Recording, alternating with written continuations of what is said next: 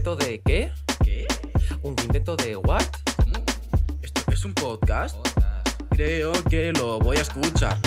Un quinteto de Dream Team, no hacemos zona. Nosotros somos los mejores moviendo la bola. El baloncesto, nuestra vida, por eso este podcast. Gracias a todos los oyentes que ellos nos apoyan. Jugando en la pintura no fallamos ni una nuestra Hola, ¿qué tal? Muy buenas, 13 de febrero de 2023 y una semana más. Aquí estamos los del baloncesto.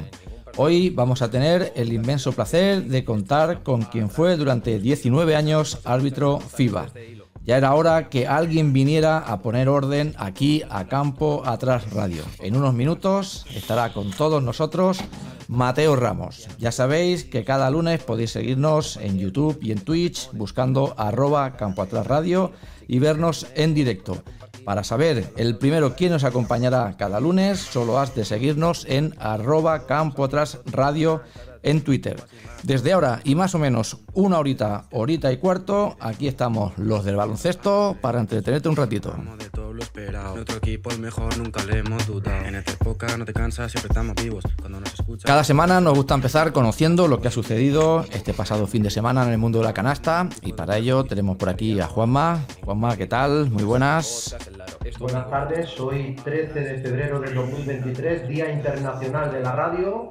Los resultados de la Liga Endesa en su jornada número 20, Fuenlabrada 71, Casa de Zaragoza 85, Bilbao Basket 90, Covirán Granada 73, Real Betis 67, Juventud de Badalona 71, Basket Girona 93, Monbuso Bradoiro 76, Barça 82, Río Breogán 54, Valencia Basket 82, Gran Canaria 76, UCAM Murcia 80, Real Madrid 88, UCAM Murcia 80, Unicaja de Málaga 81, Cazú Basconia 89, Lenovo Tenerife, Pasi Manresa se jugará el miércoles 29 a las 9, a las 9 horas de la noche.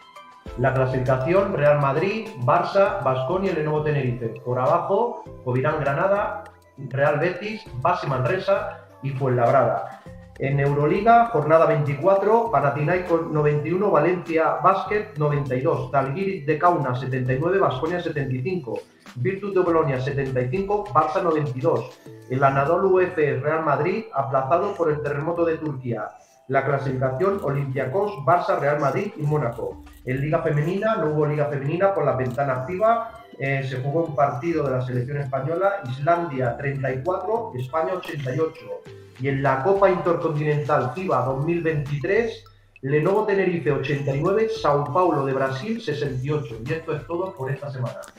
Muy bien, pues muchas gracias Juanma y ahora sí, van a pasar unos tres minutos de las 4 de la tarde y es momento de presentar al equipo que tenemos aquí presentes y permitirme compañeros que me tome la licencia para eh, dar la bienvenida a un nuevo integrante aquí al equipo de Campo Atrás y es Xavi Martínez, ¿qué tal? Muy buena Xavi. Hola, buenas tardes. Y nada, decirte que es un auténtico placer y un lujo para todos nosotros tener, por, para quien mucho, eres un, un maestro de esto, ¿eh? Muchas gracias. Bueno, maestro un poco. Alumno, alumno siempre. Alumno aventajado. Muy bien. Bueno, bueno, bueno. Tenemos por aquí también a Rafa Gorges. ¿Qué tal, Rafa? Muy buenas. Muy buenas, bienvenido Xavi y hoy no protesto que me pidan técnica. Bueno, hoy te puedes poner la pizarra si quieres ahí detrás tuyo, en vez de la pantalla pones una pizarra en modo de protesta. Adri, ¿qué tal? Muy buenas. Buenas tardes, la semana más bonita del año que viene la Copa y bueno, siempre es importante. O sea, es, es, como el Día de los Enamorados, pues toda la semana. Sí, señor, además coincide también con mañana Día de los Enamorados, así que es semana perfecta. Jesús Álvarez, ¿qué tal? Muy buenas. Buenas tardes, nada, un placer estar una semana más y bueno, ahora que tenemos aquí a nuestro compañero Xavi Martínez, vamos a tener que medir muy bien las palabras eh, cuando haya que hablar del Barça. Bueno, el, aquí, especial de Sara. No, por Dios. No, no. no el Sara, eh, por desgracia y por suerte para el mundo del baloncesto, hay que reconocer que, que Barça eh, está cogiendo una forma, ya lo dijimos la semana pasada, lo venimos advirtiendo, eh, fantástica. Para, es un, va a ser un problema muy serio para todos los rivales que tengan que intentar tumbar al Barça. Hablaremos, supongo, de la Copa, pero yo ya sí. dije hace un mes aproximadamente que para mí iba a ser el gran favorito y realmente eh, yo creo que ya sí que Vicius está, debe estar muy satisfecho por la forma que está cogiendo el equipo, porque yo creo que se aproxima mucho a sus valores y a sus convicciones como entrenador. El, tipo de, consistencia y regularidad que está mostrando en los últimos partidos mm, hacen presagiar eh, buenas cosas y si no hay lesiones, si no hay historias yo solo, solo extrañas. hago un pequeño apunte y ahora que, que Xavi diga, diga, la suya. Yo estuve ayer en el Palau y viendo un Barça, un, pelín errático, porque no tuvo un acierto, sobre todo en la, línea exterior, ganó casi de 30 puntos el partido. Quiero decir, eh, si este equipo tiene un acierto normal, normalito, tampoco siendo un partido eh, brillante, ayer gana de 50 puntos y sin despeinarse. Xavi, no sé si estás de acuerdo.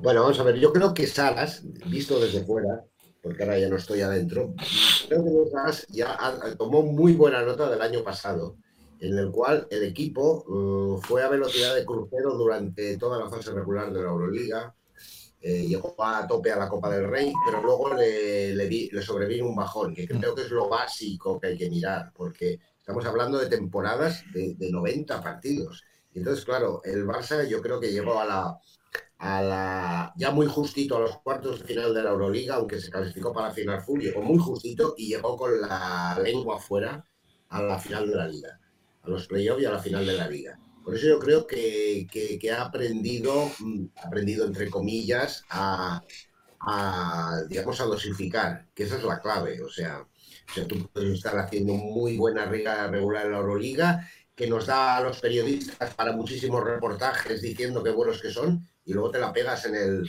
en el momento clave, que esto es así, es la Copa del Rey, son tres partidos. Si llegas a la Final Four son dos partidos. Y, y si fallas el día, el día clave o si no tienes gasolina, al final te, te acabas estrellando y todo lo de atrás no cuenta. ¿no? Eso, Vaya, ese símil es muy acertado. Ahora que ya veo por aquí a, a Mateo Ramos, ahora le preguntaré en una entrevista le he escuchado a Mateo Ramos decir justamente lo mismo. Tú haces un buen arbitraje y te equivocas en la jugada final y todo lo que has arbitrado previamente no sirve para nada. Ahora no lo va a contar él. Mateo Ramos, exárbitro FIBA y ACB, ¿qué tal? ¿Cómo estás? Buenas tardes. Hola, buenas tardes. No sé si estás de acuerdo con esa apreciación que acabo de hacer. Totalmente, porque al final eh, un error en un final, en un partido apretado, eh, echa por tierra todo el trabajo que puedas haber hecho en, en 39 minutos y 40 segundos. Y antes de entrar así un poquito más en materia, ¿a qué se dedica Mateo Ramos ahora en la actualidad? Pues eh, sigo, continúo trabajando, sigo en activo. Yo soy funcionario en la Comunidad de Madrid, trabajo en la Consejería de Sanidad. Y luego, pues en los ratos libres, pues así, un poquito de pasión, que es el baloncesto. Y el árbitro no entiendo que no se retira nunca, ¿no? Si te habrá pasado una vez ahí sentado en ese sofá cómodo que estás viendo, estás viendo un partido de baloncesto y se te escapa ahí, la, voy a pitar, ¿no? No sé si el, árbitro siempre está alerta. Sí, además nosotros siempre vemos los partidos desde otro, desde otro ángulo al que lo veis vosotros, los jugadores y los entrenadores. Siempre lo vemos desde el punto de vista del árbitro, no lo podemos remediar. ¿Y cómo empezó todo esto? Es decir, desde tus comienzos hasta que llegas a ser árbitro internacional, ¿Cómo, cómo es este recorrido, tantos años? Bueno, pues yo empecé, bueno, jugaba al baloncesto en el colegio a poco, poco nivel y también jugaba al fútbol. Siempre me ha gustado mucho hacer deporte y, bueno, conocí a la que hoy es mi mujer, que era notadora de, de aquí, de la Federación en Madrid y decidimos hacer juntos el curso de árbitros y comenzamos a arbitrar. Esto hace ya muchos años. Y hay, hay un dicho que incluso a mí me molesta, no sé si a ti te, te molestará o no como árbitro, que es que se da por buena una actuación arbitral cuanto más desapercibido pases. Es, es un poco injusto esto, ¿no? Bueno, eh, es, el destino que tenemos los árbitros. Efectivamente, eh, tenemos que intentar no hacernos notar y que el partido vaya por los mejores cauces. Y entonces eso, cuando ocurre todo esto es cuando has, has tenido una buena actuación. ¿Y qué importancia tiene el árbitro en el juego? Más allá de, impartir justicia, eh, ¿cómo crees que sería el, baloncesto si no hubiese árbitros? Es ficticio, ¿eh? sabemos que es imposible, pero ¿cómo crees? Si no, si no hubiese árbitros no existiría. Yo siempre pongo un ejemplo. Tú piensas que nosotros cuando jugamos eh, una pachanga 4, 5, 6, terminas discutiendo. Si no hay alguien que ponga un poco de orden porque dices que arbitra la defensa, pero luego ya empezamos a discutir porque la defensa no dice que ha hecho las faltas. Entonces no podríamos jugar ni una pachanga siquiera sin árbitro. Es decir, que es, parte, vamos, es una pata tan imprescindible como los propios jugadores o el propio balón, si no, no hay. Es fundamental. El, espectáculo lo dan los jugadores, pero el árbitro eh, es, necesario en, todos los partidos de cualquier deporte. Y ahora que Alguien tiene que poner orden. Ahora que dices que los jugadores dan, dan espectáculo, em, un jugador disfruta metiendo una canasta, un tapón, un mate. ¿Cómo disfruta un árbitro en un partido? Es decir, ¿cómo te vas tú contento de habértelo pasado bien en una cancha? Bueno, pues acertando. Acertando mucho y que terminen satisfechos todos todos los jugadores, entrenadores y espectadores. Lo cual no quiere decir que tengas que intentar contentar a todos, porque el árbitro que intenta contentar a todos es un mal árbitro. El árbitro tiene que hacer su trabajo y hay veces que alguien no queda contento, pero eso no es problema del árbitro si ha hecho, si, ha hecho su trabajo. Exacto. Ahora me voy a guardar unas preguntas que tengo aquí un poquito más personales y vintage. Aquí nos gusta mucho el, el, tema vintage. Y abriré un poquito aquí también los micrófonos a nuestros compañeros que te quieran preguntar alguna cosilla. Rafa, empezamos tú mismo. Hombre, yo quiero empezar con la actualidad. Ya Mateo lo quiero mucho, pero lo quiero poner un poco en un brete. Eh, no sé si viste el Real Madrid UCAM, un poco cómo se aguanta esa protesta. No, no eh, fíjate que no vi el partido, lo tengo para verlo en algún rato que tenga, porque estuve ocupado con otras cosas, pero sí que estoy al tanto de la polémica y de la pizarra. ¿Y, qué, qué opinas? A mí, yo desde luego que me permite, yo eh, me parece eh, Sito Alonso un gran entrenador y una buena persona, eh, tengo, tengo, muy buena relación con él, pero no me parece que ese sea en los cauces que tiene que utilizar un entrenador en un partido. él tiene otros cauces para hacerle ver a los árbitros lo que considere, pero no tiene que ponerles en, esa, en ese brete de estar con la pizarra señalando los Vamos, ni él ni nadie, ¿eh? lo digo en general, ¿eh? no quiero personalizar en Sito Alonso, cualquier entrenador. No sé si sería incluso un punto sancionable, ¿no? De, pensar, bueno, esto es una protesta encubierta aquí, claramente, que lo vea todo el mundo lo mal, mal, entrecomillado, que lo está haciendo el árbitro, ¿no?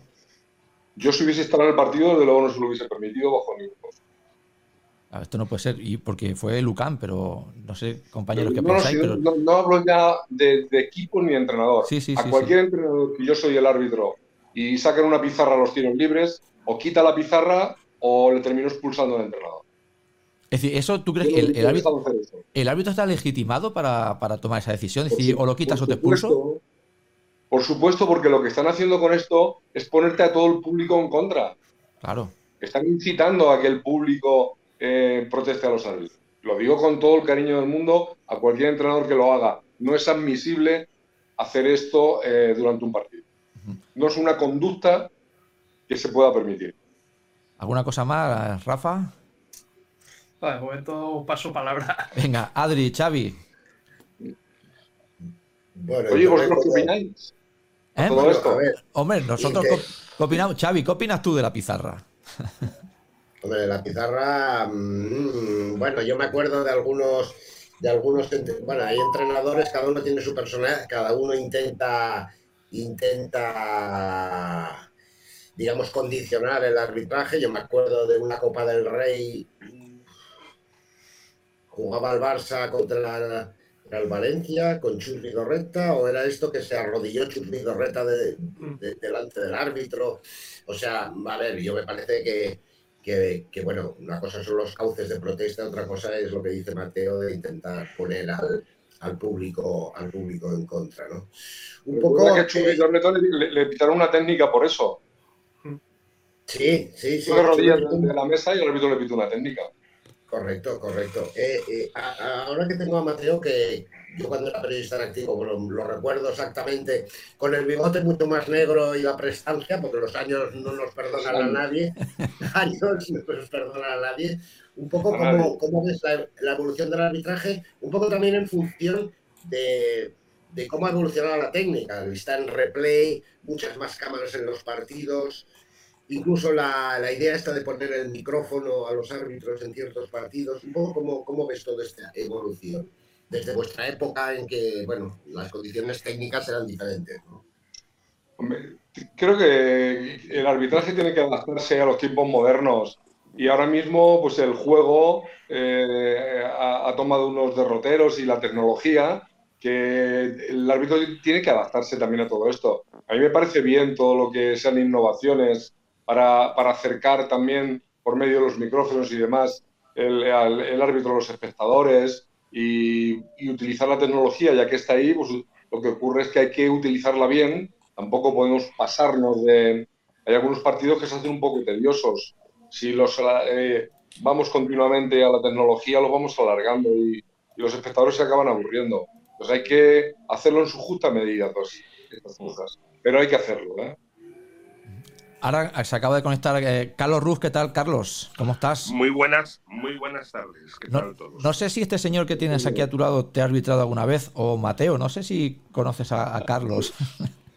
Es que aparte de ser un gran árbitro, es, este Mateo es un gran tipo, sí, sí, sí que, sí que nos conocemos y bueno, hemos hablado muchas veces y sabe que yo lo quiero mucho. Y yo creo que alguien, alguien, alguien y algo de simpatía me tiene, me tiene a mí y sobre todo a mi padre, que seguramente habrá coincidido en muchas partes con él. Me alegra mucho que lo digas. Sabes que te tengo un gran cariño, Carlos, que es un mutuo respeto. Y además a tu padre también le tengo muchísimo cariño, porque si me permitís lo cuento, nosotros todos los años íbamos al, al CAR de San Cuba a hacer la pretemporada y a pasar las pruebas físicas y demás. Y como tu padre pues es así, es, ha sido todavía un gran, un gran entrenador, sobre todo de salto con pértiga. Yo siempre que iba al CAR, siempre echaba unas perrufadas con tu padre, pero largas y largas y largas. Y, a, mi padre, y a mi padre le costaba, y a mi padre le costaba enrollarse. ¿eh? Tu padre, además, que es un gran conversador, sí, ¿eh? que le pasaba lo que a mí, pues enseguida sí, pegábamos la hebra. Sí, sí, era, se juntaban, sí, sí. Me lo explicaba muchas veces. Es que toda la gente que está mirando, eh, que hacer de árbitro no solamente ponerte un, un traje de, de, árbitro y quitar, físicamente ha de estar, bueno, bien, porque claro, tienes que estar buena física para, para que también tu, tu, tu, rato de correr arriba y abajo no, no, no puede impedirte um, eh, perderte las jugadas. Y ahora porque hay tres árbitros, pero cuando antes habían dos, era tremendo la, la cantidad de zonas que, que, dominaban. Tú veías un árbitro corriendo, coño, había un árbitro más rápido que los jugadores. Sí, con dos sí, sí, eh, sí. que correr mucho. O sea, piensa que, que tío siempre es una máxima en el arbitraje, eh, el ver el juego de cara. Entonces tú cuando vas corriendo en un contraataque, si llegas a la línea de fondo antes que los jugadores y los ves venir de cara, puedes decidir claro. lo que ahí ocurre. Si vas viendo espaldas, al final no sabes lo que pasa. Claro, y además es interesantísimo una vez oíros qué zona del campo, ahora con tres, qué zonas del campo eh, cubrís cada uno, ¿no? Porque siempre hay uno en el fondo, en el lateral y uno ve desde arriba. Es interesantísimo ver las, zonas que, que, captan todo, ¿verdad? Porque, bueno, porque ya has visto que hay árbitros e incluso hay cámaras, incluso con cámaras, y a mí me hace gracia igual que el fútbol el bar, ni con cámaras se ponen de acuerdo. O sea, que no va a haber eh, un árbitro toda la vida en una milésima de segundo que no siente si le han dado en la mano, si no le han dado en la mano, aunque al final aquello que se, que se, la máxima que ella dice es si favorece, ¿no? O sea, si tocas mucha ventaja con unos pasos o sacas mucha ventaja con una falta, es una, siempre es una máxima, ¿no? La, eh, si favorece o da una, una, cierta ventaja. Así como la NBA, que el arbitraje siempre prima un poquito, si das cuatro vasos pero haces un mate, no te lo van a quitar, porque priva mucho más el espectáculo. Pero aquí sí, aquí yo creo que tenemos muy claro lo que son pasos, no son, no son pasos, ¿no? Ni, incluso ni con el paso cero, ni con el paso uno, ni con el paso ocho. Cosa que yo además eso del paso cero, a mí que me perdonen, pero todavía no lo, no lo he acabado de entender. Es complicado, precisamente el, reglamento es un poco complicado y lo que yo siempre digo que la norma cuando hay que admitir alguna cosa que, que, tiene que ser cambiante, lo que hay que hacer es cambiar las normas. Lo, pero si no cambiamos las normas, lo que tenemos, el árbitro lo que tiene que hacer es aplicarla. aplicarla. Entonces, aplicar la norma que está en ese momento y si no gusta, la cambiamos. Sí, sí, o te llames Epi, Gasol o Juan Pérez. ¿eh? La que sea, y el que sea. Claro.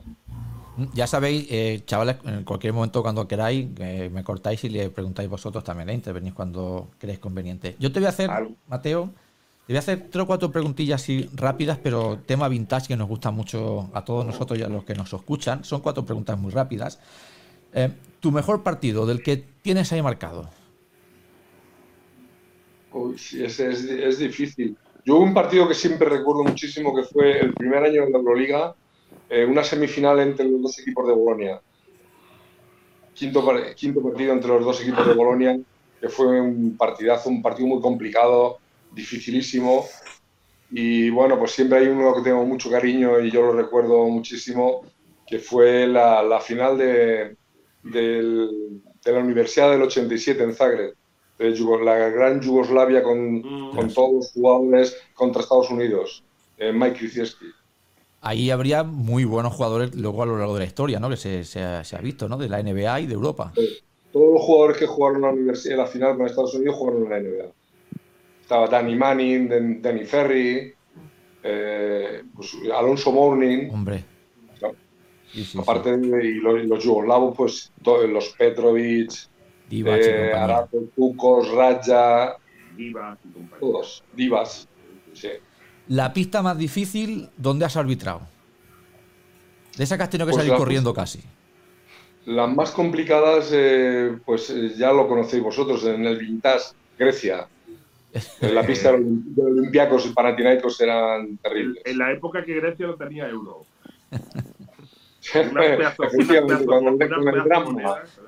Con el, drama.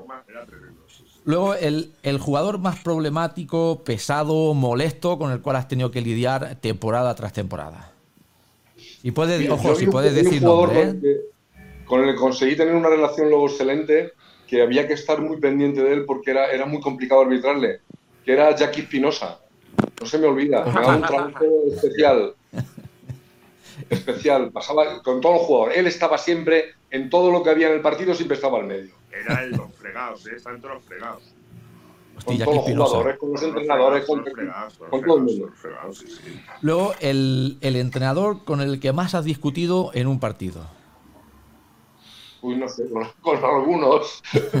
Pero, Eh, eh, Eso es porque no me han pitado a mí. pero mira, por ejemplo, Rafa Borges. Yo que te- le- con gente que sí, con Rafa, duras con Rafa dos minutos. Dos discutiría minutos, Rafa, bastante duras- seguro. ¿verdad? duras dos minutos. Sí, te- te- Rafa te dura Bueno, dos, dos ¿sabes minutos. era un- eh, con el que le gustaba mucho hablar y discutir y buena gente con el que tenía una relación Ricardo Evia que en paz descanse Hombre, Moncho Monsalve eran dos entrenadores muy muy intensos muy intensos No dejaban al árbitro tranquilo. muy intensos todo el partido Y ya la última. Un jugador Manel, Manel con Coman el... que Manel. también Hombre, Manel, Era Manel, el la- sheriff. también. se hacía, se pero hacía ya te digo que tiene una relación excelente con él fuera de la cancha Sí, sí, sí. Era un tipo, era un tipo. Y luego la, la última por mi parte. Eh, un jugador con el que has alucinado mientras estabas arbitrando, que decía, joder, qué bueno es este tío, madre mía, estabas tú hasta alucinado. Pues mira, eh, por no decir ningún español es un montón, pero a mí me asombró. eh, el- arbitré en, en Salónica a Stojakovic cuando, cuando empezó a despuntar y, y me pareció una cosa impresionante. ¿eh? Hombre, por supuesto, eh, en España un montón, ya un montón, pero así de fuera Stojakovic y Ginobili. Ginobili, ya ves que era impresionante. No son malos jugadores, ¿eh? Son A otra velocidad, iban a otra velocidad. Otra velocidad. Eh, Cu- Kukoc. Kukos es- era, era otro, otro jugador. Pe- Petrovic. Mm. Bueno, estamos Muchos, hablando, eh, has, la verdad es que muchos, ¿eh? has arbitrado a, a los mejores jugadores de la historia. Esto es un He privilegio. tenido, he tenido la suerte de vivir la, la edad de oro de- del baloncesto europeo y mundial. De tíos con muchísima personalidad, todos, ¿eh? Sí, Todos. sí, sí, Gandhi, un Oscar Smith. Sabonis. Oscar Smith, claro, ¿te acuerdas? Oscar Smith. ¿Tú te, tú te- muchísimos. tú te acuerdas de Sabonis? Sabonis. La voz que tenía, lo- la voz que tenía, que no tenía voz, era, eran rugidos. Tenía una voz. Sí, sí. Pues yo me acuerdo de los rugidos que pegaba. Sí, sí, es que chillaba. chillaba, pero era un tipo como un oso, como un oso. Un tipo extraordinario. Sí, sí.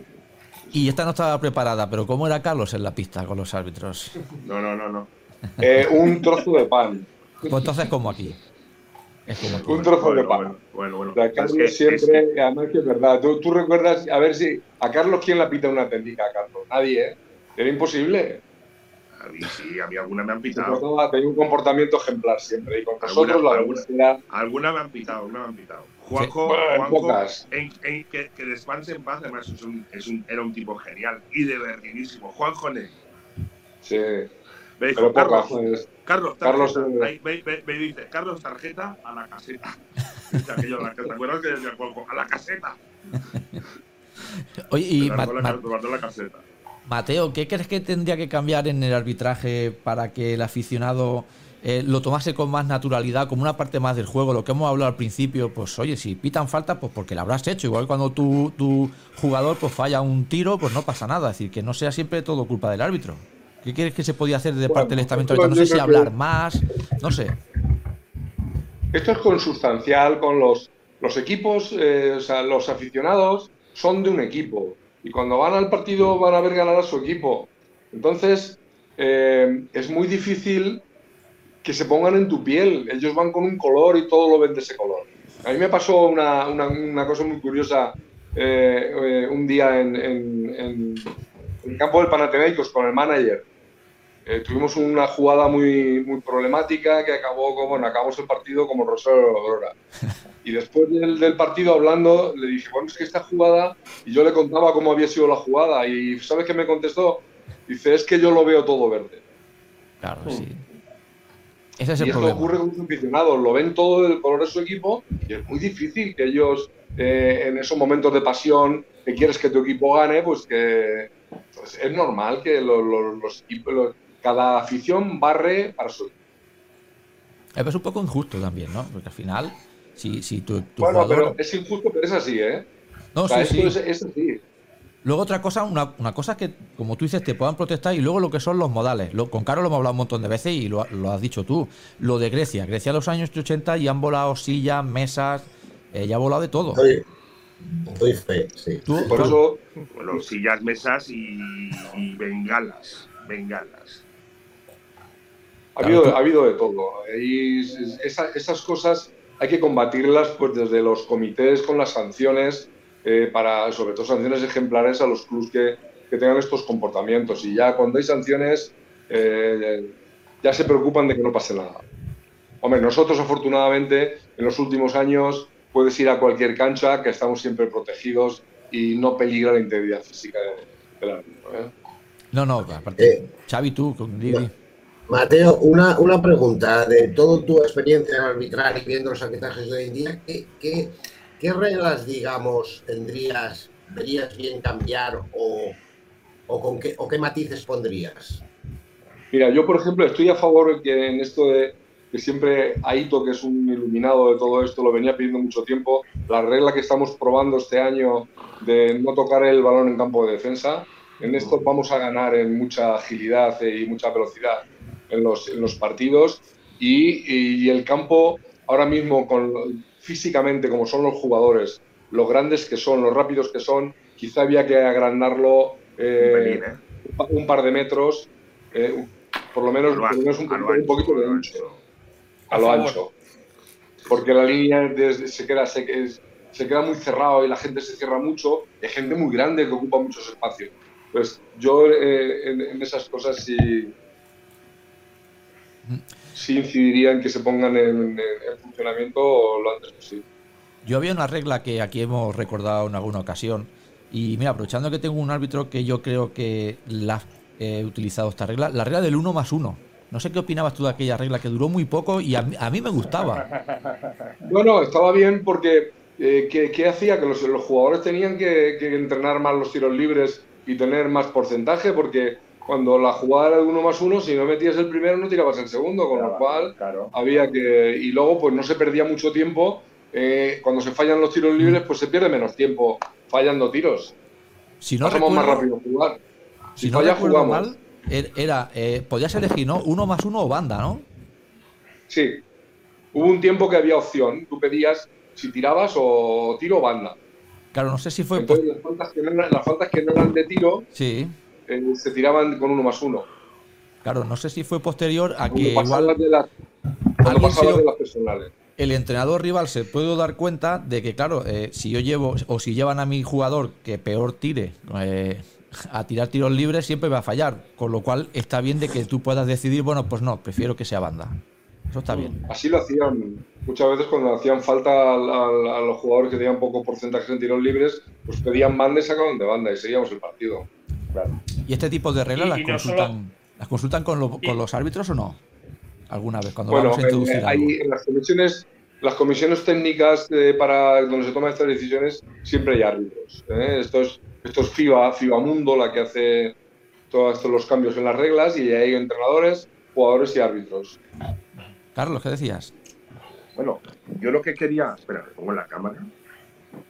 Yo lo que quería comentar es si yo creo que es un gran éxito. A ver, venimos de un, de un, de un, de una historia en que los árbitros, o tenían muchísima fama o nombre y prestigio, ¿no? Venimos de gente como Vicente Sanchís, de Gallo, como tú mismo, Pérez Cabrera. Eh, ¿Tú crees que ahora el árbitro, entre comillas, pasa su nombre o su fama pasa más desapercibida? ¿O quizá es una idea que tengo yo de no estar el día a día encima de, del baloncesto? Pues es, un éxito, es un éxito para un, para un árbitro pasar desapercibido? Yo creo que sí, ¿no? Sí, sí, lo que pasa, ¿sabes qué pasa? Que estamos en una época de globalización en que todo es más...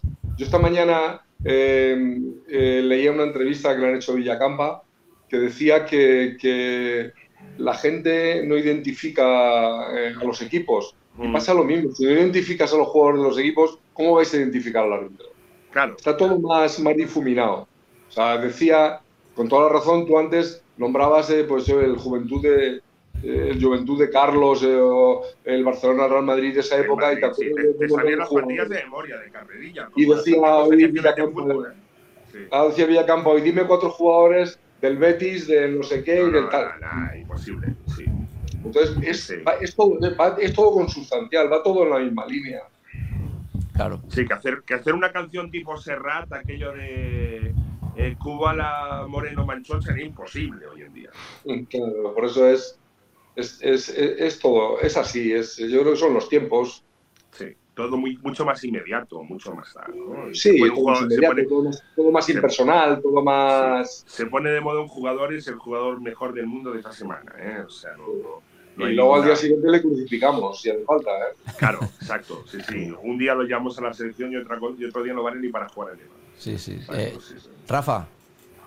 Sí, yo por el cambio de normas eh, quieren implementar una prueba piloto en los high schools americanos de la línea de cuatro puntos a, nueve metros y medio. ¿Cómo, ¿Cómo, verías ese cambio para ampliar más el campo y generar más espacios? Eh, bueno, podría ser otra, otra posibilidad, pero si agrandamos un poquito el campo, ya, ya ¿qué ocurre con la, por lo de las líneas que, cada vez hay más especialistas y cada vez hay que llevarlo más atrás, porque ya, eh, bueno, vemos algunas veces unas canastas que es espeluznante de donde tiran algunos. ¿eh? ¿Eh? Entonces, pues sí, efectivamente, cada, si, si, si llevamos la línea hacia atrás, eh, jugar, habrá, eso ayuda a abrir espacios en el campo. A mí me parece bien. Sí, sí, es que querían, es una prueba piloto que quieren hacer en Estados Unidos de implantar la línea de cuatro puntos para tiradores de nueve metros.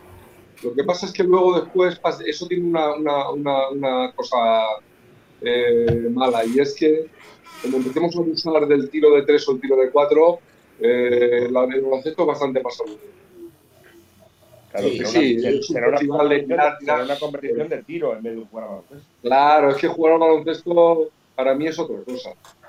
Y el, sí, exactamente. Y el pivot es esa especie que va a ir, el pivot nato es esa especie que va a ir desapareciendo. Y lo tendremos Como abramos a esto, vamos a tener al pivot para coger los rebotes, pero nada más. Y luego sacar el balón fuera para que tire otra vez el, de cuatro puntos, el de tres. y el campo parecerá una diana de, dardos en vez de, de, por eso, de 4, de 3, de 2, de 0,5 ya, en la por favor. Ese es el peligro que yo le veo a eso hagamos canastas de decimales y de paso hagamos las canastas, las puntuamos artísticamente, coño, como si fuera la rítmica.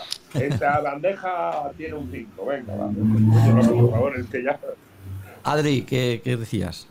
No, yo, yo, le quería preguntar a Mateo sobre, bueno, el tema ya lo hemos mencionado antes de, del instant replay y también de los challenges en relación con la velocidad del juego, porque quizás lo que ganas en velocidad del juego con lo del saque rápido, quizás lo pierdes en los challenges, porque básicamente van los árbitros, van hacia la mesa, ven todas las repeticiones y igual pierden dos minutos. En cambio, si tuvieras un árbitro exterior que le dijera directamente, como en el bar, esto es fuera o esto es falta, sería más rápido, digo yo.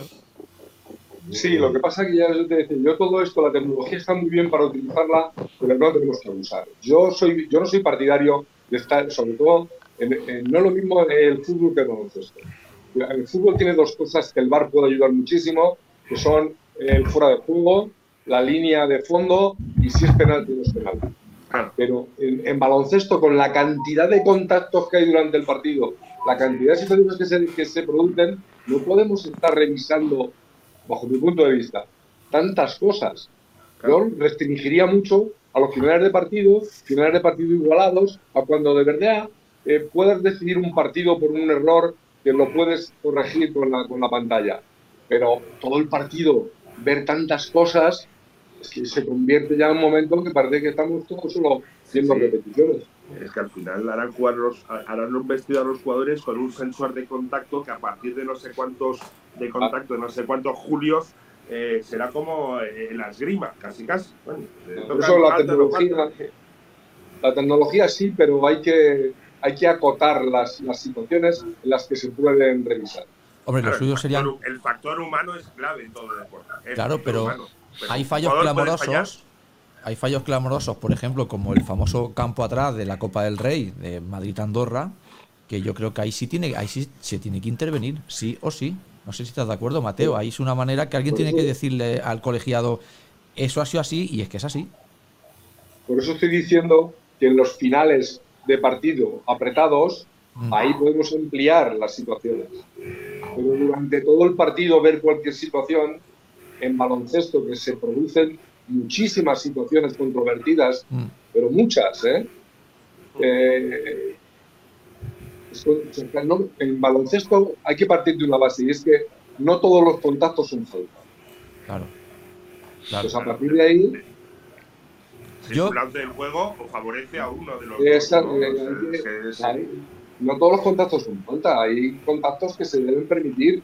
Pero si luego en la repetición solo vemos si hay contacto o no hay contacto, y porque hay contacto eh, eh, lo convertimos en una falta, pues estamos ya en una dinámica un poquito complicada. Claro, esto es el tema Incluso con Moviola en fútbol, yo me acuerdo cuando sacaron lo de la Moviola, los famosos domingos, las jugadas objetivas, ni así, ni con cámara lenta y con cuatro cámaras, diferentes ángulos, la gente se ponía de acuerdo. ¿Cómo se va a poner de acuerdo eh, decidiéndolo con la presión que tengo que decirlo en un minuto para retrasarlo? Es imposible. Es que dependiendo de la perspectiva. Arbitrar es muy difícil. Arbitrar es muy, difícil, muy difícil. Fijamos el fuera de juego que dependiendo de la perspectiva en la que coges una línea, puedes coger, ver un jugador en fuera de juego o no está en fuera de juego. Claro. Depende Salvo que hay un sensor de, líneas. Sí. O, eso es lo único. Por eso digo que el sensor de líneas en el fuera de juego y el sensor de líneas en, la, en la, portería, eso sí que puede ayudar al fútbol, pero nosotros. Es que yo creo que el problema. Y luego, viene la, luego viene la intención del jugador. El jugador, quieras o no. A ver, el jugador es malo por naturaleza. El que, es, el que le hace la falta se tira y el otro. La intención es pegarte el mayor garrote sin que lo O sea, gente, coño, por tocar una falta de ataque es ponerte delante y caerte como si te hubieran matado. Y el otro que te va a dar un golpe, también hay un factor humano, digamos, el, teatrillo, el, coño, el salseo y el, y el público y tal, y pues todo, todo influye. O sea, no es. El, árbitro ni el jugador es, un ser eh, frío y, y, que solo depende de lo que ve. Es que es, tú ves algo raro, la gente empieza a gritarte y tal quieras o no, tenemos sentimientos todos y todos reaccionamos ante, ante, ¿cómo se llama? Ante escándalos y, ostras, qué escandaloso, que he visto, oh, Dios mío, es normal. Claro, que yo creo que el problema viene cuando entra en juego lo que es la interpretación. Ahí es donde a lo mejor nos ah, equivocamos. Porque tú lo interpretas de una manera y yo lo interpreto de otra. Por eso comentaba lo del tema del campo atrás, que eso no hay interpretación ninguna. Si no, no, no, pisa, no pisa. Sí, sí, está claro. Sí, por eso ahí se puede, te puedes ayudar. Eso eh, eh, en un final de partido apretado, porque en cualquier momento de un partido, si se te va un campo atrás o un fuera de banda, eso es consustancial con el arbitraje, porque lo que va por un lado, yo siempre digo que los, que los, los árbitros al final del partido te han dado por un lado y te han quitado por otro y al final está equilibrado. Generalmente eso es lo que ocurre. Siempre te dan y te quitan durante el partido porque son jugadas aleatorias. Claro. Y pues tenemos que convivir con eso. El árbitro tiene que convivir con el error, tiene que seguir equivocándose. Si acertar al 100% es imposible. Exacto. Es parte, pero es parte del juego, Es es parte parte, del del juego. teatrillo y es parte de, la, parte de tal, provocar al, provocar al mejor jugador del otro, a darle faltas, a que provoque faltas, a ponerle nervioso. Depende, es que son, Pero por son eso- muchos factores. En un final de partido apretado, si un jugador pisa una línea, no la pita. No la pisa. Si el tiro es de tres o es de dos, porque se puede ver que está pisando o no pisando la línea. Entonces, esa serie de cosas que se pueden, que son objetivas, que no son subjetivas de, de si el contacto le ha tocado no le ha tocado, le ha empujado un poquito, no le ha tocado, ha llegado un poco más antes, un poco después. Todo eso otro sí que ayuda al árbitro. La tecnología ayuda mucho en todas esas cosas. Mm. Si la canasta está dentro de tiempo, está fuera de tiempo. Hemos ganado muchísimo desde que pusieron las luces de los tableros. Y eso- Esa, todo esa esto imagen, ayuda muchísimo. Esa imagen bonita que si el, el marcador está 0-3, 0-2 y el balón todavía 0-0 y todavía el balón está en la mano. Oh, Está en la mano, todo eso, la tecnología, para eso está la tecnología. Exacto. Claro, y cuando el árbitro lo ve y yo lo tengo claro, pero cuando duda, madre mía, ¿qué hace? Lo difícil que es. Bueno, pues eh, no sé si tenéis, chicos, alguna cosa más para Mateo Ramos. No lo tendremos mucho más. Yo, lo, eh. yo, yo lo último, y yo quiero, no quiero entretener a Mateo porque, porque además, pero quiero, No, no, no, en quiero decir, oye, el, el, el arbitraje español quizá sea... Tenemos muy buenos jugadores y de los mejores del mundo, pero el arbitraje español siempre ha sido de lo mejorcito que tenemos. Eh, ¿Qué te llevarías tú o, dirías nada, o mira, me interesa esto, del arbitraje que hay en la NBA. Yo es que parto de la base de que lo de la NBA es otra cosa. Es La NBA es un espectáculo. Es un espectáculo. Es un Es espectáculo que lo venden eh, primero con, teniendo al público dos horas, dos horas y media ahí sentado, consumiendo eh, la televisión. Es otra cosa. Entonces, van un poco a las directrices que, que siguen, es un poco lo que decías tú antes, de que si hace un mate un jugador y da cuatro pasos, no pasa nada. Ya se han asustado en la NBA de estas cosas y están poniéndole coto a algunas de estas circunstancias porque ya los jugadores no quedan cuatro, quedan cinco pasos y hasta Sí, sí. seis o siete. Entonces, ya se han sí, dado cuenta de que tienen que parar un poquito esto. Sí. Pero bueno, pues lo irán haciendo poco a poco porque prima, efectivamente prima que el jugador pues se haga un gran mate y el público se levante ya. Claro, para no cortar la jugada, sí. Es que forma parte del espectáculo. Sí, pero tal vez hablando del mundo NBA, a mí una de las cosas que más me gusta, y yo mira que me gusta poco la NBA, es que cuando hay un instant replay o, o un- una corrección, los árbitros sí que se ponen los cascos y se escucha esa discusión de, del si es tipo de, de un tipo de falta o, o por qué toman esa decisión. Yo creo que esa transparencia ayudaría mucho a ese baloncesto FIBA. Bueno, mira el otro día con LeBron James que hicieron una falta tremenda y nada, ¿eh? No replay ni nada. Y tú la ves Ah, sí, bueno, y, eso- sí, y es un garrote, y es un garrote de libro. O sea, esa podría ser la escuela de entrada, en la escuela de árbitros diría esto es falta. Es que en todas partes pues lo ves. Sí, sí. Pues eh, no sé Esto si es complicado. tenéis. Es complicado. ¿eh? Muy difícil. No sé si tenéis algo más, eh, Jesús, Rafa, Adri, Xavi. Y si no, pues ya dejaríamos a, a Mateo para, para otro día. Pues saludarlo y que es un, es un crack. Es un lo que ha fenómeno. dado este hombre, lo que ha dado este hombre al baloncesto eh, es más de lo que mucha gente cree. El árbitro es pieza fundamental dentro del baloncesto. Siempre tiramos a los grandes jugadores. Arbitrar es complicadísimo. Si alguna vez tenido la ocasión, aunque sea de arbitrar un, un entreno, lo más probable es que te vayas cabreado con todo el mundo. Arbitrar y seguir, y seguir. Además, que te guste el baloncesto. Y desde el punto de vista del arbitraje, el juez que al final justicia es darle, significa prácticamente darle a cada uno lo suyo y ser lo más veraz, es complicadísimo. Y el que no se lo crea, le animo a pitar, aunque sea un partido de, de, de- de niños. Es muy injusto, es. Carlos. Muy poco reconocido la figura del árbitro. No, y, y es una. Y digamos, entre. Y no te lo tomes a mal, es un mal necesario. De hecho, de alguna Sí, manera. no, sí, sí. Porque sí, porque, pero, es, pero que es importantísimo. Es una pieza clave del baloncesto, no siempre tratada justamente primero por la afición y segundo por los propios jugadores, por, por, la, por la emoción del momento y porque todo el mundo se cree que nunca hace falta y que siempre todas las faltas de caña. Sí, señor. Pues, Me eh, sumo a la propuesta, me sumo a la- al, al razonamiento de Carlos. Muchas, muchas gracias a todos. no, la verdad es que sí, que es... Yo- yo- Adelante, Rafa. Sí, sí, no, yo que tengo árbitros en casa también sé, Joder. sé, sé- sé- sé- sé de la dificultad de la labor, aunque yo con ellos no me lleve del todo bien muchas veces, pero, pero entiendo que, que sin ellos no sería posible y al final yo creo que la labor del árbitro, y, y yo, lo, yo lo llamo así, es como la figura de un policía, que al final a los niños muchas veces le metemos el miedo de, pues me- el policía te se va a llevar, cuando realmente el policía, o en este caso el árbitro, sobre todo en formación, está para ayudar a, a acabar de enseñar ese reglamento que los niños no saben. Sí. Bueno, en Valencia, en Valencia hay una propuesta de arbitraje, gracias a Rafa, que es enseñar tarjeta amarilla y roja.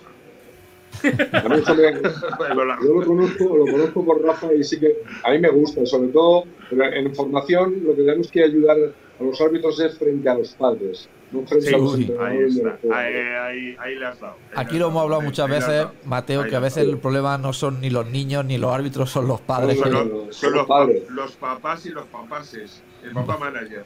Pues sí. Pues, pues nada, Mateo Ramos, eh, muchas gracias por haberte pasado esta tarde por aquí, por campo atrás, desearte lo mejor y esperamos volverte a tener pronto por aquí.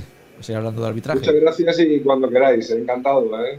Muchas, Muchas gracias. Un gracias. abrazo, un abrazo. Un abrazo, Un abrazo. Adiós. Hasta luego, Mateo.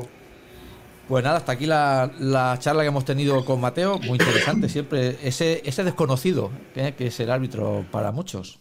Sí, sí, Alaska y los pitamoides. La verdad es que sí, no sé cómo se le podía dar más reconocimiento al árbitro, porque como tú dices, Carlos, es muy difícil, porque además todos los que están en la cancha quieren engañarte. Todos, todos. Bueno, bueno, igual, que, igual que el delincuente, su obligación es largarse de, de escaparse de la cárcel, lo mismo. Sí, sí. Y hay jugadores que han durado cuatro minutos en la cancha. O sea, la, ima- la casi única imagen de toda la vida de Fernando Román, aquello de llegar a la pista y pegar un garrote y mirar al reloj, si no he hecho nada. Pues. Sí, sí, sí, sí, sí, es verdad, totalmente. Bueno, pues eh, ya hemos dejado arbitraje al lado. ¿Qué os parece si hablamos de lo que se viene este fin de semana? eh, a partir del miércoles, Copa del Rey. ¿Qué hay? ¿Qué hay? Y yo, ya sabéis que sintiéndolo mucho, he hecho esfuerzos grandes por estar, pero ya. Hoy ya tengo que dejaros. Muy bien, Rafa, No. pues eh, contigo hablamos la semana que viene. Abrazos. Abrazo. Un abrazo, Rafa. Rafa. Un abrazo, un abrazo. Hasta luego. Pues eh, vamos a hablar un poquito de lo que es la Copa del Rey. Xavi, tú has cubierto unas cuantas, ¿no? Imagino. Pues sí, hombre, unas cuantas. No sé, ahora en 38 años, no sé, unas cuantas, sí. Sí, son, sí. es- son tan especiales como dicen. Sí, mucho, mucho, porque además, eh, además yo como periodista y todo esto, mm, es una cita que en cuatro días, bueno, en cuatro días, eh, todo, todos los focos se centran en ese torneo. Y en una ciudad determinada eh, se reúnen aficionados, se reúnen periodistas, se reúnen entrenadores, general managers, Agentes. Agentes. bueno, general manager, agentes, es muy divertido, era un zoco, era un zoco. Yo, esos artículos famosos de el zoco del ACB o el gran bazar del ACB, que te enterabas que uno te decía, oye, este, este está negociando con uno, Sí, sí, el otro sí, con el otro, era divertido, era divertido. Lo mejor eran los halls, de- eh, el hall del hotel de una organización, cuando te pasabas por allí y saludabas a uno a otro y, y te enterabas de cosas divertidísimas. Vamos, que se han fragado unos cuantos fichajes allí, ¿no? En las Copas del Rey. Sí, sí, sí. Es el- Y o se han acabado de rematar, porque ya venían fraguándose. Sí, sí, sí, sí, sí. Sí, sí, periodistas. Es el gran zoco de- es el, es el gran zoco del baloncesto.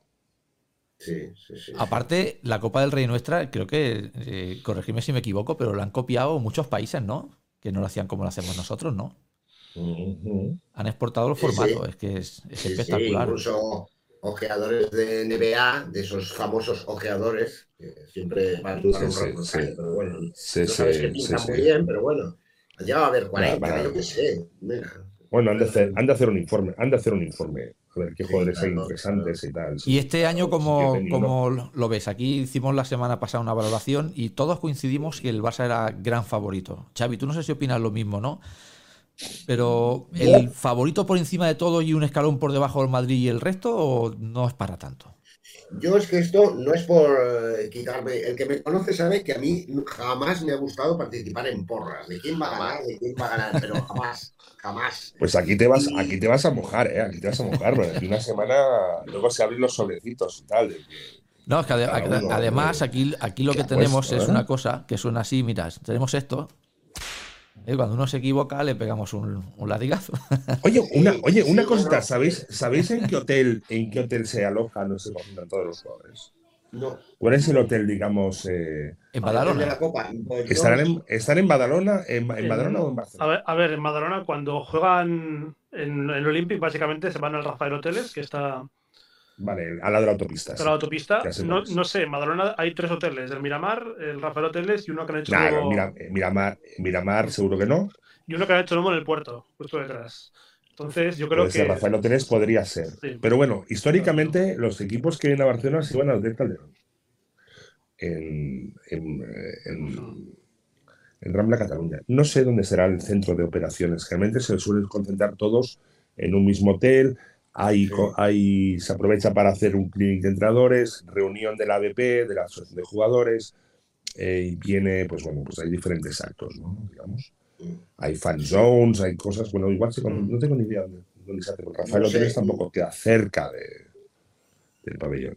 No lo sé. Claro, si fuera, si fuera una ciudad, no sé, Granada, Vitoria, pero al ser Badalona mm, y estar tan cerca de Barcelona, no sé si algo afectará por la ubicación o por la situación de alguna cosa. Desconozco en qué hotel, no le he preguntado en qué hotel este, cuál será el hotel de la CB.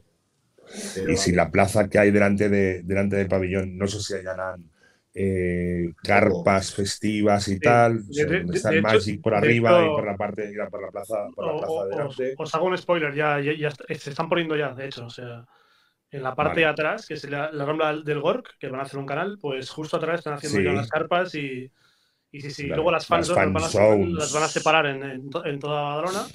Y, y la fiesta va a estar, pues, donde está la discoteca, básicamente. Vale. ¿Y qué podemos, a, ni- a nivel deportivo, qué podemos esperar de esta copa, de cómo llegan los equipos? Parece que los equipos eh, canarios no están tan fuertes como estaban al principio de temporada. Vasconia, pues ahí sigue en su línea, base Madrid bien. No sé qué Hombre, podemos... uno canario ayer quedó flamante campeón de la super internacionalísima Copa Internacional de Europa. A mí, con todos los respetos, si es un título, a mí me parece un chiste. Bueno, es como, es como el, mundialito, el mundialito del club. es Sí, igual. sí, al final... Buah, pero, pero, pero peor esto, eh, eh, que es, es como ganar la Korak de hace. Una Korak Sí, descafeinada de hace 40 años. eh. Yo he visto unas cuantas imágenes y me parece, bueno, que nos juntamos nosotros cinco y, y- y- y ganamos esa final también. Bueno, no la- igual no la ganamos, pues a la final llegamos. ¿eh? Hombre, al final llegamos seguros. Yo, por lo que he visto, sé, no sé si pensáis que es un Bueno, torneo he- hecho de cara Bueno, a qué. es- Un poco a la galería, un poco por llenar vitrinas o torneo. Bueno, eh, oye, a un capitán de un transatlántico también existe un título que se llama titulín para llevar a ser patrono de velero, ¿no? O sea, pues es como un titulín comparado con él. Así, Sí. si, si, ser, si el título de capitán es- sería eh, llevar un transatlántico, sería la, la Euroliga, esto es un titulín. Igual, pa- igual que en su momento Burgos o Tenerife o equipos así que, que ganan este tipo de torneos no tienen opción a otra cosa. Y por supuesto que es un título, ¿eh? Y se celebra y como tal, ¿eh? Pero La, es el tipo, título de compensación, la compensación de la compensación. Bueno, que, que, que, que- Pero que bueno. Tenerife- que Tenerife no tiene. Tenerife tiene opciones en todo, prácticamente. De hecho, en No, Champions sí. son, son favoritísimos para mi gusto. Y, favoritísimos ah, para la Copa. no, no, en, en la Champions. en la Champions. Ah, vale, vale, sí, sí, sí, por supuesto. El- el- en la Copa, a ver, yo, yo sigo diciendo que yo, yo, depende de cómo no los descarto.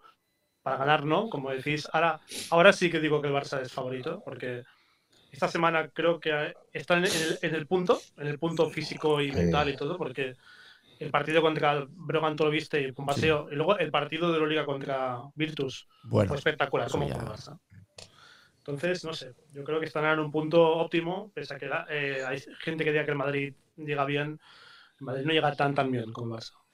Ese ¿Que hay una teórica semifinal Barça-Madrid? Si llegaran los dos. Sí, ¿verdad? Debería- Sí, debería, creo que se aunque- contaría en semifinales, ¿no? Aunque Valencia está a un nivel muy alto ahora y Nah, A mí me sigue dando miedo Unicaja, yo lo sigo diciendo. Sí, sí, sí. Unicaja, A ver, ¿verdad que sí, son- Xavi? Sí, eh, el Unicaja está jugando bien, ¿eh? está jugando bien esta temporada y Sí. por primera vez en, en los últimos años ha fichado gente, digamos, con fundamento, ¿no? Fue que, que- hace unos años hacía unos fichajes un, un poquillo raros. Pero vaya, mm, es que es cuestión de estar bien.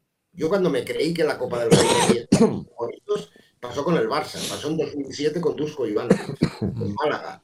Que llegaba al Barça después de dos años con Dusko, un año y medio fatal. Y llegó allí, se cargó al Unicaja, se cargó al Juventud de Rudy Fernández y tal, y se cargó al Madrid Internacional. Jordi Trias acabó siendo MVP Sí. del torneo. Sí, sí, o sea que. Y que- Carlos. y tu Vasconia, Adri, y tu Vasconia, Adri. Mi, mi, mi Baskonia.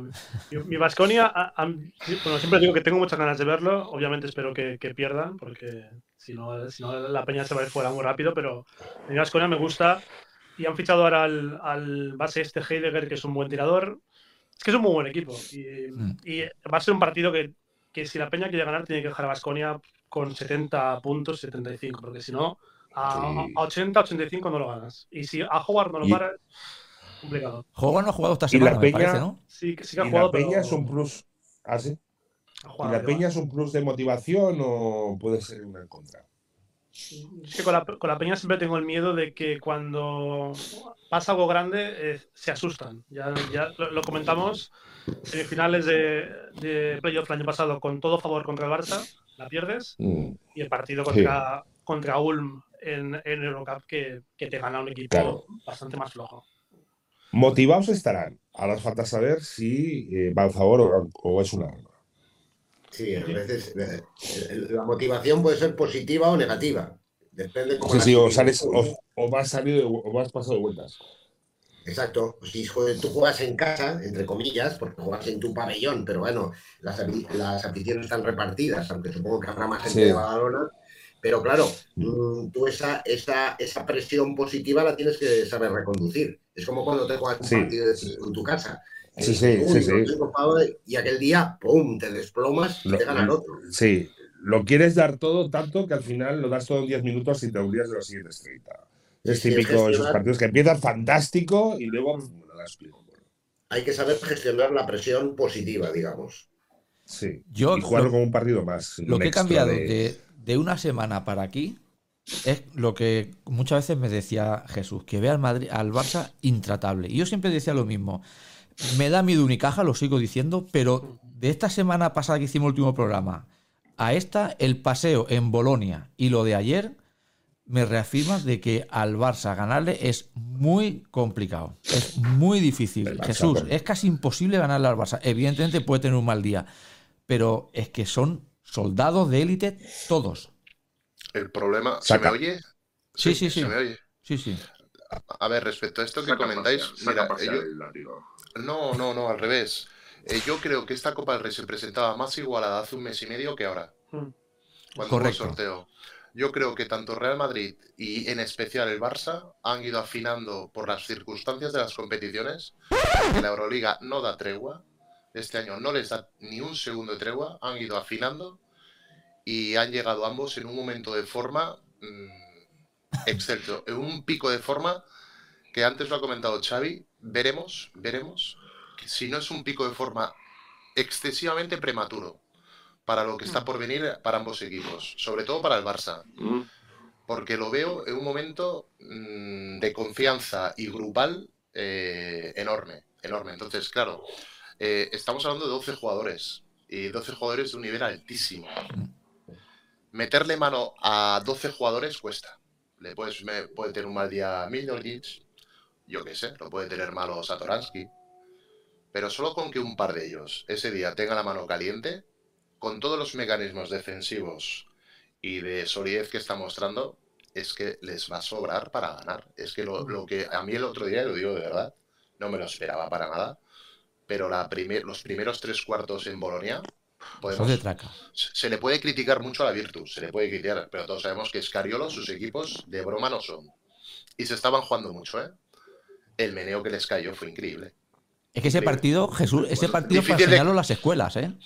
Es que yo sé, eh, algo similar, parecido, eh, y esto ya es un poco vintage, lo recuerdo en el Barça de Aito, cuando visitó eh, Atenas contra el Panathinaikos de Malkovich, que le metió con Godfrey de Carnisovas, le metió como veintipico puntos de diferencia en aquella, en aquella, en aquel partido. El Barça acabó muy bien y luego pasó lo que pasó en París, ¿no? Pero aquella Euroliga, el Bar, aquel Barça era imponente y era el, el, el, el Panathinaikos de Malkovich con Dominic Wilkins y tal, y llegó el Barça y le metió un meneo en su pista Le que, pasó que no- que- encima, que le pasó le por encima, pues lo del otro día en Bolonia, yo cuando lo estaba viendo digo, pero, o sea, Bellinelli y tal, o sea, está en un momento de, de- de confianza y de, y de cohesión de grupo y de química, y llámalo como quieras, que han llegado, yo creo, ojalá me equivoque, porque va en detrimento del espectáculo, yo creo que hay menos Copa del Rey de la que presumimos inicialmente, creo.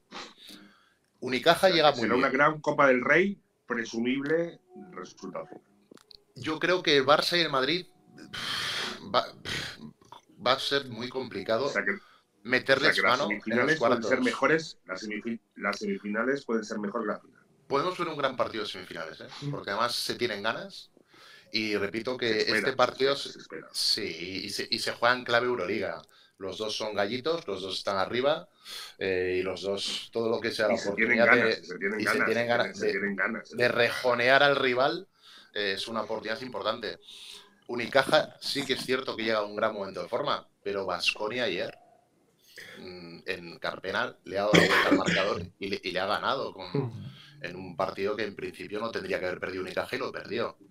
Y Vasconia es un equipo muy imprevisible, por decirlo de una forma, pero no es el Barça, no tiene la solidez del Barça. El Barça te gana en aspectos del juego donde es muy superior a los rivales, en el rebote. Eh, me- meterle puntos baratos, como dices Aras, es complicado. El Barça no concede facilidades. O sea, No. eh, es, es- es un parto meterle puntos al Barça, cuesta. Entonces, claro, mm, empiezas a pensar en los rivales y dices, bueno, sí, Unicaja tiene un equipo muy apañado, que tiene unos mecanismos muy interesantes, tal. Pero hasta qué punto 40 minutos a Unicaja en algún momento del partido, no sé. Y lo mismo pasa con Valencia, con el Real Madrid. 40 minutos en el nivel de forma que está y de confianza están estos dos equipos, cuesta. Yo, de- yo lo veo casi más apasionante por el cuadro, por la parte B del cuadro, que por la parte A donde parece ser, no sé, ¿eh? es mi sensación. Yo al Yo Madrid no repito lo veo tanto tampoco, ¿eh? Ayer sufrió en Murcia, ¿eh? Tampoco fue un paseo militar ayer, ¿eh? Mur- Murcia es una No. pista complicada también, ¿eh? Sí, Pero el pero Real Madrid tiene. A ver, Madrid tiene. También tiene. No sé cómo explicarlo. Le falta Bueno, sí sé dirección, claramente, Sí sé le cómo, sigue sí sé cómo faltando. explicarlo, pero. Eliminar al Madrid en Le España falta- cuesta, ¿eh? ¿Quién, quién elimina al Madrid en España? ¿Cuál- ¿Quién no es el Barça? ¿Quién? En los últimos Ah, años. poca, poca gente. A un partido Madrid. cara a cara y cruz. ¿Qui- ¿Quién le mete mano al Madrid en España que no sea el Barça? Un partido de Copa hace unos años, ¿no? ¿Quién fue? ¿Que le, que le Cuando el ganó? Madrid juega en serio. Cuando el Madrid juega en serio, digo, ¿eh? yo no recuerdo en Copa, no. Yo, a mí hace años que se me va. Digo, ¿quién? quién? Recuerdo, no, iba a decir, recuerdo un, un Unicaja en cuartos, pero eso creo que fue sí, en sí. Liga. Fue No, en no, eh, ¿verdad? eh, en, en- en Copa eh, hay un año que, que fue Unicaja, creo que ganó al, al Madrid en, pre- en cuartos, pero fue un año muy concreto. La prehistoria. de- Pero es que este Madrid, Jesús, yo a este Madrid es que no, no, no lo acabo de ver. Es lo que hablamos la semana pasada. Parece que vaya al tran No tiene lo que tiene el Barça, que miras ese elenco No. de jugadores. No los tiene. No, pero para el resto del mundo. De, de hecho, que en A- lo estaba- van empatados a tres derrotas en ACB y el, Ma- el Barça ha ganado en, en- en el Palacio y tiene que recibir al Madrid en el Palau. Pero es que el Madrid, eh, al resto de los equipos ACB, los somete con una facilidad, a veces, Claro. eh, que no lo. No sé. eh, bueno, hemos, hemos comenzado el programa hablando de, de- de las circunstancias. Tiene- todo tiene una base, ¿eh? O sea, un equipo que lanza el doble de tiros libres que tú en baloncesto hoy en día. Hostia, un equipo que tiene un corrector dentro de la zona como Tavares, que es impune, le permiten dar lo que no está escrito, rebotear, meter codos, ya Bussel, Poirier, eh, Deck, y luego jugadores que a lo mejor los rozas en ataque, falta, eh, falta y tal. Hostia, has de ser un equipo pues muy completo como es el Tavares en, Barça. esos- en- en ese tipo de partidos, Tavares se crece. Bueno, y lo hacen crecerse también. Es que a mí me ha llamado la atención esta, estadística que he comentado porque dices, oye, Es que eh, a los grandes les pitan a todos igual. Dices, hostia, pero es que el Barça, por ejemplo, tiene jugadores, bajo mi gusto, más talentosos ofensivamente que los del Real Madrid. Tiene un juego muy vertical hacia el aro. Es un equipo que insiste mucho en pisar pintura en ataque. Y están en el puesto, creo que séptimo, octavo de faltas recibidas el ACB, ¿eh? Y, y- y faltas recibidas a favor y en contra. O sea, el balance no es. Y dices, bueno, ¿qué pasa aquí? ¿Por, por qué? Si, si la explicación es que a los equipos con mejor talento se les señalan más faltas, porque el Barça no está ahí codo a codo con el Real Madrid en, en- en esa, en esa clasificación. Es algo que a lo mejor a Mateo Ramos se le podría haber preguntado un poco. Pues mira. Que se, que se hubiera mojado honestamente eh, cómo enfocan los árbitros el hecho de, de elegir el criterio arbitral según con quién tienes delante. Bueno, entonces en la Copa del Rey... Es un mix de ver tiros de dos, tiros libres, faltas recibidas. Bueno, pero el Barça tiene jugadores exterior.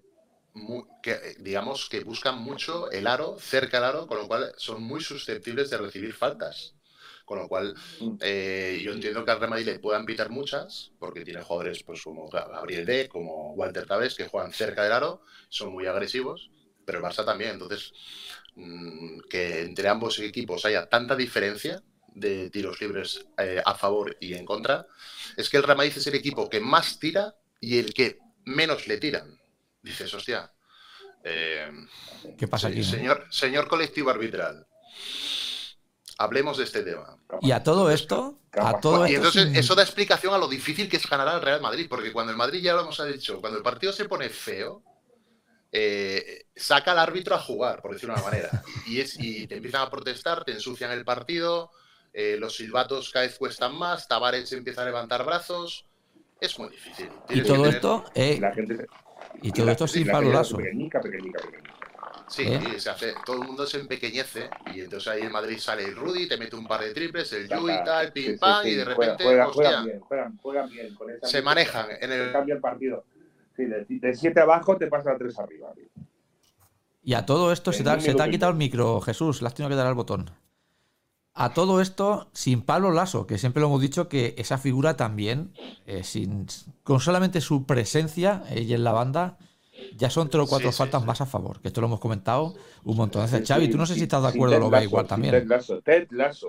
Sin Ted Lasso, ya. nada más. Sí, te lazo. Sí, por, eh, por cierto, Pablo Lasso, que mm, eh, lo cesaron o lo echaron en junio por su dolencia cardíaca y parece que lo hayan borrado en la historia del Madrid. Yo no he vuelto a ver a leer nada de Pablo Lasso, de Pablo Lasso. Ahora es el Madrid de Chus Mateo, el Madrid de Chus Mateo. Bueno, esto lo estuvimos hablando aquí también. Es que, claro, al Es un tío que llevaba, llevaba 11 años y les había dado un montón de títulos. jolín, vamos, lo, lo reflotó. Se- seguro, seguro que estará en la grada.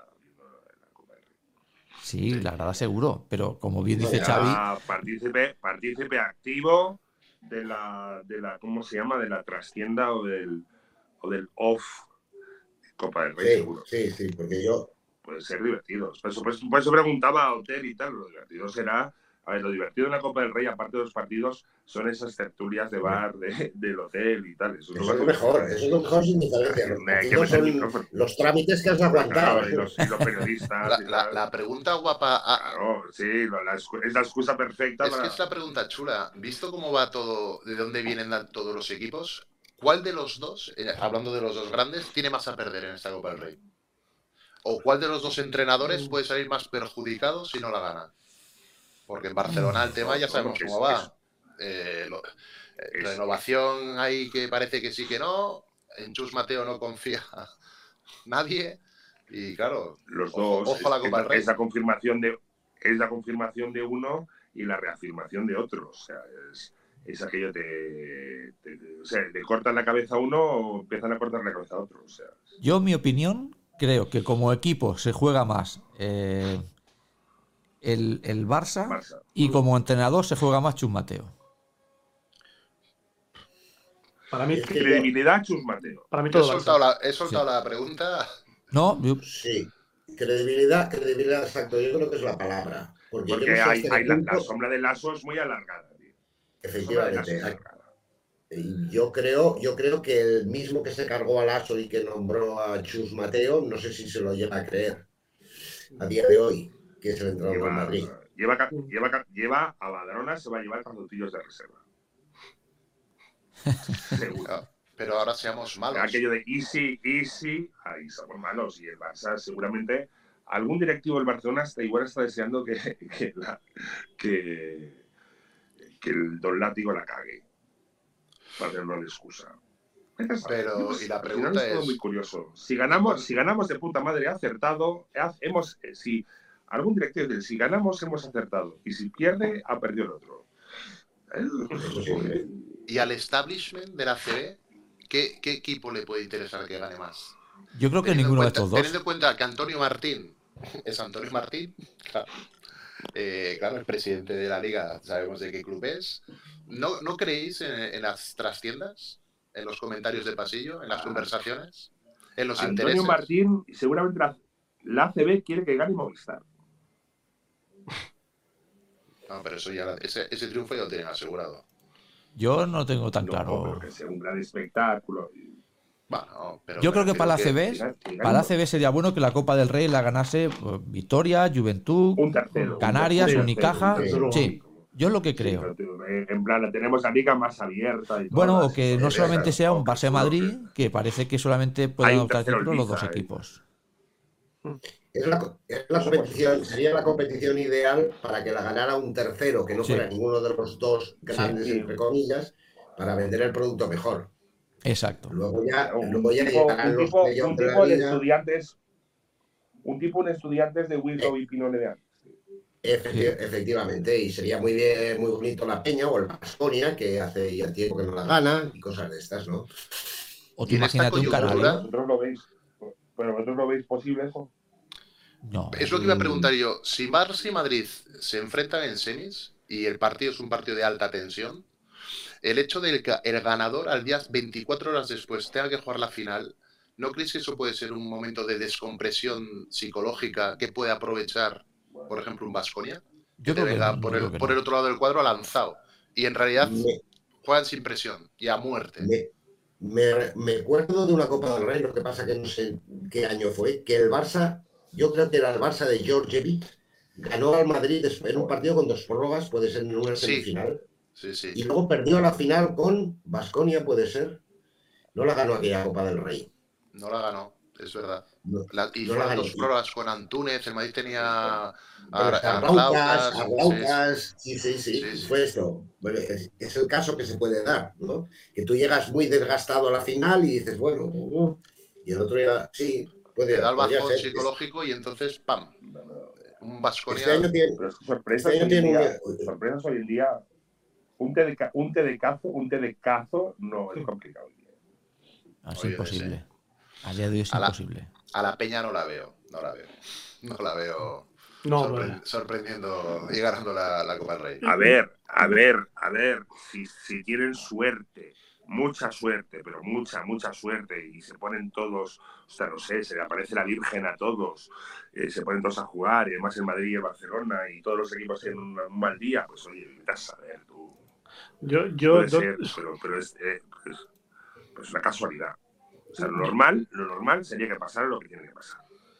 yo la Peña no, no- no la, no la veo ganando por, por- por- más que nada por la dinámica que están jugando ahora. Tampoco es que está costando mucho ganar, mucho, muchísimo. De hecho, el, el otro día en, en Eurocup perdían de 20 a falta de, de 12 minutos y acabaron ganando, pero pff, la imagen no es buena. Por cierto, tengo eh, Copa del Rey del 97. En, en cuartos, el Barça-Madrid con dos prórrogas ganó Barça. Y en semis perdió Barça contra Cáceres. O sea, para que veáis. Ostras. Sí, sí, ¿Mm? ¿ves? Exacto, eran cuartos, eran cuartos, correcto. Eran cuartos. Sí, sí, sí. Y la final fue eh, Juventud Cáceres que ganó Juventud. Cáceres, ¿quién habría en aquel Cáceres, Cáceres? con, Kev- con, Y, y ese con sería Kevin el. Pritchard y esta gente. ¿No sería Cáceres de Manolo Flores? Puede ser. es- Ah, pues Manolo Flores sí. Kevin Pritchard y, Ya puede ser en aquella ¿Y cómo época. se llama? Que tenían un pivot, un pivot americano que ta- ta- tenía muchos tapones y tal, no cómo se llama. El Sale. Y el paraíso, quizá. Bueno, ese, ese fue el El Cáceres, de, que, de paraíso. que ganó la Peña el 98 en León. Bueno, el 97, no me acuerdo. Él tenía, tenía aquellos, Con un, con aquellos estelar, con un estelar Xavi Crespo. Grande, grande Xavi Crespo. Sí, y con Tanoca a ver con su pañuelo mítico. Y André, y André Turner. Ahora, ahora, que, ahora que estás hablando, eh, Jesús, de esos mitos de, de- del Juventud, ¿eh? aquí tenemos a uno, a Carlos, pero la semana que viene tendremos a dos, tendremos a otro. No me faltéis, ¿eh? Jesús y Adri, no me faltéis la semana que viene que sois los dos únicos que no sabéis quién viene. No claro. Yo no lo sé. Bueno, Pero Xavi igual no lo sabe todavía porque Amar- acaba de, de aterrizar, pero Amar, Amar, Amargay. pues no, Margal no, Margal no es, Margal no es. Mitos verdinegros. Sí, pero no, pero no lo vamos a desvelar, ¿verdad que no, Carlos? ¿Aguantamos una semana más o, o le- o los ponemos a prueba? Buscató. No, tampoco Buscato. Buscato. Tampoco No sé yo si Carlos tiene mano con Buscato. Con Nino, hombre, si yo me caro, coño. Nino y yo, hombre. No sé, no sé. Esta Jugadores, entrenadores. es jugador, jugador. Y, y Jugador, es más, jugador. voy a, intentar dar una pista a ver si la puede dar Carlos. Carlos, eh, la semana que viene el invitado que viene ha jugado alguna Copa del Rey. Sí, hombre. Hombre, hostia. Pero eso no es una pista. Hombre, eso es una pista. Eh, Semana eh, de ¿qué Copa. Una pista, una, una, una pista. Venga, una pista, Carlos. Sólida. A ver, una pista, una pista. Mm, Tiene nombre de santo que, te- que ha de tocar para creer. ¿Qué? ¿Qué? Tiene nombre de nombre santo. santo que- San Martín. No. San Martín. No, no, no, no. no. Hostia, pues era buena, ¿eh? Estaba bien tirado. No es que no se la ha entendido bien, Carlos. Es nombre de santo que qué, será entrecortado. que tiene que tocar para creer. Tiene que tocar para creer. Sí, y lo diré una vez. Ah, vale. Creo que sé quién es. Bueno, pues ya, pues si, si lo adivina, Bueno, lo adivina. Adri. No, no, no, no. es- a ver, iba a decir. Bueno, coño, ¿qué iba a decir? La- y, la- y- y lo, y- y lo diremos una vez y no más. Y ya está. Exacto, esa es la pista. Lo diremos una vez y no más. Hostia, no, yo, a ver, yo iba a decir Tomás Fresa, pero no creo que sea. Bueno, una vez y no más. Santo. Tomás. Tomás. Sí, Santo ah, Sí, pues Tomás. lo he señor. hecho- pues lo he hecho bien. sí. ¡Ostras! La semana que viene tendremos aquí a Tommy, a Tomayo Fresa. A tomar yo fresa. Sí, que bien. Hostia. Sí, O sí, sea, sí. pe- pensa- pensad unas preguntitas ya, vosotros y los oyentes. Hombre, por supuesto. Y escuchantes y, y videntes, sobre todo videntes. Y no videntes, en buen sentido de la palabra, no videntes en referencia a tener una bola de cristal.